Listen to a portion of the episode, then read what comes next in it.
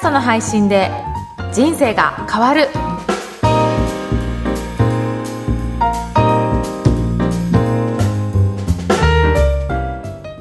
こんにちは、小ラボの岡田です。こんにちはポッドキャスターの上田です岡田さん今回もよろしくお願いしますよろしくお願いします。岡田さんあのこの前どれだけの人が聞いてるかっていうお話の中で、はい。ポッドキャストで集客をされている方がいるっていうふうにお話しされてたと思うんですけど、そうですね。そのポッドキャストを使って、ご自身のビジネスにつなげたい方、たくさんいると思うんですよね。はいまあ、そのために、ポッドキャストをやってるっていう方もたくさんいらっしゃると思うんですけども、今日はそのあたりをテーマにしはいてお話を伺えればと思います。はい。ぜひ。ね、せっかくポッドキャストやるので、はい自分のビジネスにつなげたいですよね。はいうん。で、そのつなげ方、やっぱりあんまりイメージできないと思うので、うんそのあたりを今日は、じゃあ詳しくお話ししたいと思います。で、まず、その、インターネットで配信してるようなメディアっていっぱいあると思うんですよね。はい。で、私は大きく分けて、集客するメディアと、はい。コミュニティとしてコミュニケーションを取るようなメディアっていうふうに分かれるかなというふうに考えてます。はい。まずその集客する、集めるようなメディアとしては、ブログやホームページっていうのがあるんですけど、はいこれをどうして集客できるかっていうと、インターネットで皆さんお困りごととか検索しますよね。はい。それで引っかかってくるのは、やっぱりホームページだったりブログなんですよね。はい。なのでそこからきっかけとして自分のことを知ってもらう。うんそこから集客するっていうことが可能になっていきます。はいな。のでブログの記事をうん。100個ぐらい書きましょうとか、うんいろいろ言われると思うんですけど、はいそこで情報発信する必要がありますね。うんあとはツイッターで、えーツイートしてると、そうすると拡散したりとか、うんそこで検索して見つけてもらったりとかすることも可能なので、ツイッターで知ってもらうとか、はい。あとは、例えば広告を出すですね。うん。インターネット広告を出したり、最近 Facebook 広告とかもあると思うんですけど、そういうふうに広告を出しながら、まずは知ってもらうっていうことをする必要があります。うん。まずそこをしていかないと、はい。そもそも自分のことを見つけてもらえないので、はいそういったところを使いながらやっていきます。うんで、もう一つのメディアとしては、はい。コミュニティメディアということで、うんこれにはどういうものがあるかっていうと、はいメルマガだったり、LINE アット、あと Facebook とか、もちろんこのポッドキャストもコミュニティメディアに入るんですが、どういったことかっていうと、はい。一旦登録してもらう必要があるんですね。メルマガにも登録が必要ですし、LINE アットも登録が必要と思うんですよね。Facebook もお友達申請するはいじゃないですか。そういうふうにして、ポッドキャストも購読ボタンを押してもらうとか、はい。そういうふうに一回、やっぱりそのきっかけを作ってもらう。それを、えー集客メディアで知ってもらって、まずは登録してもらう。で、うん登録一回してもらうと、メルマガでも定期的に配信して、うん。こちらからお伝えすることができるようになるんですよね。はい。で、LINE アットとかもお知らせするとかっていうようなメディアで、定期的にお客さんのとなり得る人とはい。コンタクトを取る、コミュニケーションを取っていくっていうようなメディア。うんそれでだんだんだんだん徐々に信頼関係を、あの構築していくっていうことが必要になってきます。はい。なので、まず知ってもらって、その後コミュニケーションを取ってうん信頼関係を獲得する。その流れを作る必要があるかなと思います。うん。うん。なので、両方必要なんですよね。はい知ってもらう集客メディアうとんコミュニケーションを取るコミュニティメディアっていうのを作っていって、はい。それで、ポッドキャストなんかは声を聞いてもらえるので、はいどんな人なのか人柄だったり、うんこんな感じで伝えてるっていうニュアンスも伝わるので、うんすごく信頼関係を構築するにはうん良いメディアかなというふうに考えています。はい。で、そこで信頼関係を構築できたら、はい。次は、例えばセミナーやるのでうん来てみませんかっていうふうに呼びかけると、うん。もうその方のこと、信頼関係できてるので、あ、じゃあはい行ってみたいなっていうふうに思ってくれると思うんですよね。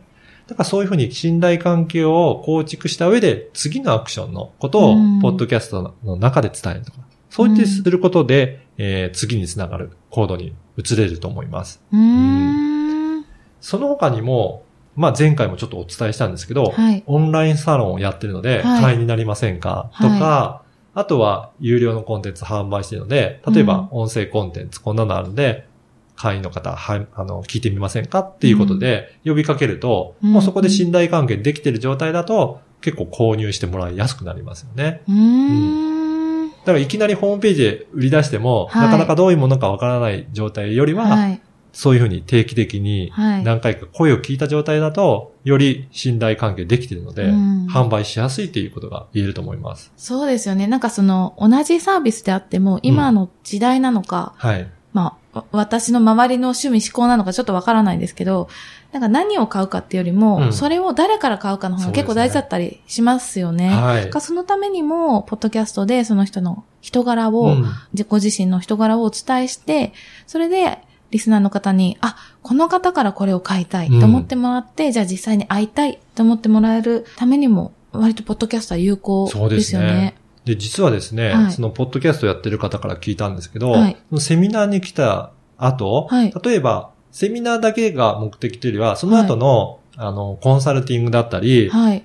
まあ、事業の方だったら、うん。えー顧問契約だったりとか、はい。していただきたいとかあると思うんですが、そこの制約率がすごくいいらしいんですよね、ポッドキャストっていうのは。へーやっぱり声を聞いて、はい。どんな方なのかっていうのがあらかじめ分かってる。うん。しかも、どういう意図でこういう事業やってるのかっていうのを、もう何回も何回も聞いてると、そのこと、その人のことをよく分かった上でお会いするので、はい。もうすでに学習して来ていてる状態なんですよね。へー。そうする、と、この商品はこういうメリットありますよっていうのでも、もう納得された上で、もうその会に参加されてるので、結構そこから、あの、契約に結びつくっていうことは、他のメルマガだったり、えーするよりも、確率は高いというふうにおっしゃってる方もいらっしゃるので、ぜひ、そういった方で人柄を伝われて、信頼関係を得た上で、いろいろな商品をお勧めするっていうのは、流れとしてはいいのかなというふうに思っています。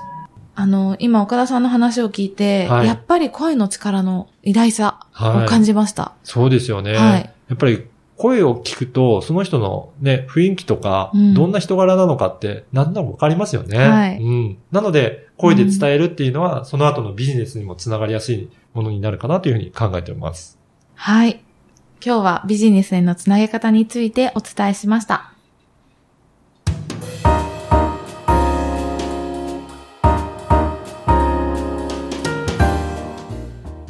続いてはおすすめのポッドキャストのコーナーです。今回ご紹介する番組は何でしょうか？はい。今回は、夢持っていいですか？という番組です。お、うんこれ聞いたことあります。はい。これも、あの、声ラボプロデュースの番組で、はい。実は我々も出演してるんですよね。はい、させていただいて、インタビューをね、はい。していただいたんですよね。はい。この番組は、あの、大八木さんという、えードリームサラリーマンミーティングを主催されている方が、もともとやってる番組なんですけど、うんその方の、えードリームサラリーマンミーティングの認定講師ですかね。講師の方が、えーパーソナリティを務めて、はい。それで番組としていろんなあの方にインタビューをして、サラリーマンでも夢を持って夢に生きていきましょうっていうような、そういったことをお伝えしている番組ですね。うんうん大八木さん自身がサラリーマンをされながら、人の夢を応援するっていうことをやってらっしゃるんで、その経験をもとに仲間を集めようっていうコミュニティですよね。なかなかサラリーマンをやりながらね、夢を追いかけるのってうん。できないんじゃないかっていうふうに考えられる方もいらっしゃると思うんですけど、うん大八木さんはそうではなくて、はい。もちろん働きながらだってうん夢を実現することはできるんだよ。はいで、何もその大きな夢じゃなくても、うん。どんなことでも実現していけば、はい。ちょっとずつでも実現していけば、それってどんどん夢が叶っていくことなんだよっていうようなことをお伝えされてたので、うん。まさにそうだなというふうに思いましたね。はい。うん。とっても熱い方ですよね。そうですね。で、やっぱり配信者の視点で言いますと、こういう熱い方って、思いをはい。言葉で語っていただくと、うんその熱い情熱っていうのは伝わりますよね。はい。なので、声で伝えるっていうのは、うんそういうふうな熱い思いがある人にとっては、はいすごく相性のいいメディアかなというふうに思っています。やうんっ。ぱりご自身の夢に向かってその熱い思いを語る。はいまあそれを自分の声で、肉声で伝えるっていうことには、すごく、えー向いてると思いますので、うんぜひ文章では伝えきれないようなはい熱い思いを持っている方は、声で発信してみてはどうかなというふうに思ってます。はい。今日は、夢持っていいですか？をご紹介しました。この番組のご感想、ご質問は、ツイッターでも受け付けています。ハッシュタグ、ポッドキャスト人生、シャープをつけて、ポッドキャスト人生と書いてツイートをお願いいたします。それでは、小田さん、今日はありがとうございました。ありがとうございました。